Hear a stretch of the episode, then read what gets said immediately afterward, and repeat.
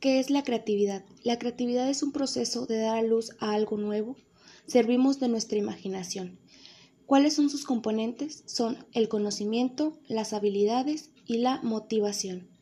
Las fases del pensamiento creativo es la preparación, que es la investigación, la incubación, que es cuando aceptamos y desechamos la propuesta, la iluminación, que es todo cuando tenemos sentido, y por último es la verificación, que es la fase final.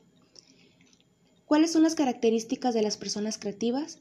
Son de mente muy activa, son auténticas, son emocionales, son flexibles, son positivas y determinadas, son valientes y observadoras. Las técnicas del pensamiento, del pensamiento lateral son la mente abierta, darle la vuelta a un problema, utilizar analogías y ponerlo en práctica. ¿Cuál es el concepto de arte? Es expresión creativa, habilidad y destreza y metodología para realizar una actividad.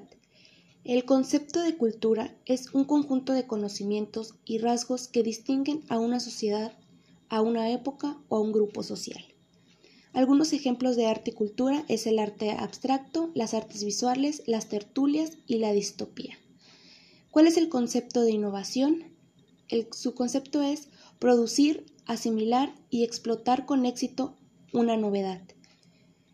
Y por último, ¿cuáles son las técnicas del pensamiento creativo? Son las técnicas formales, las técnicas analíticas, las técnicas sintéticas y el pensamiento lateral.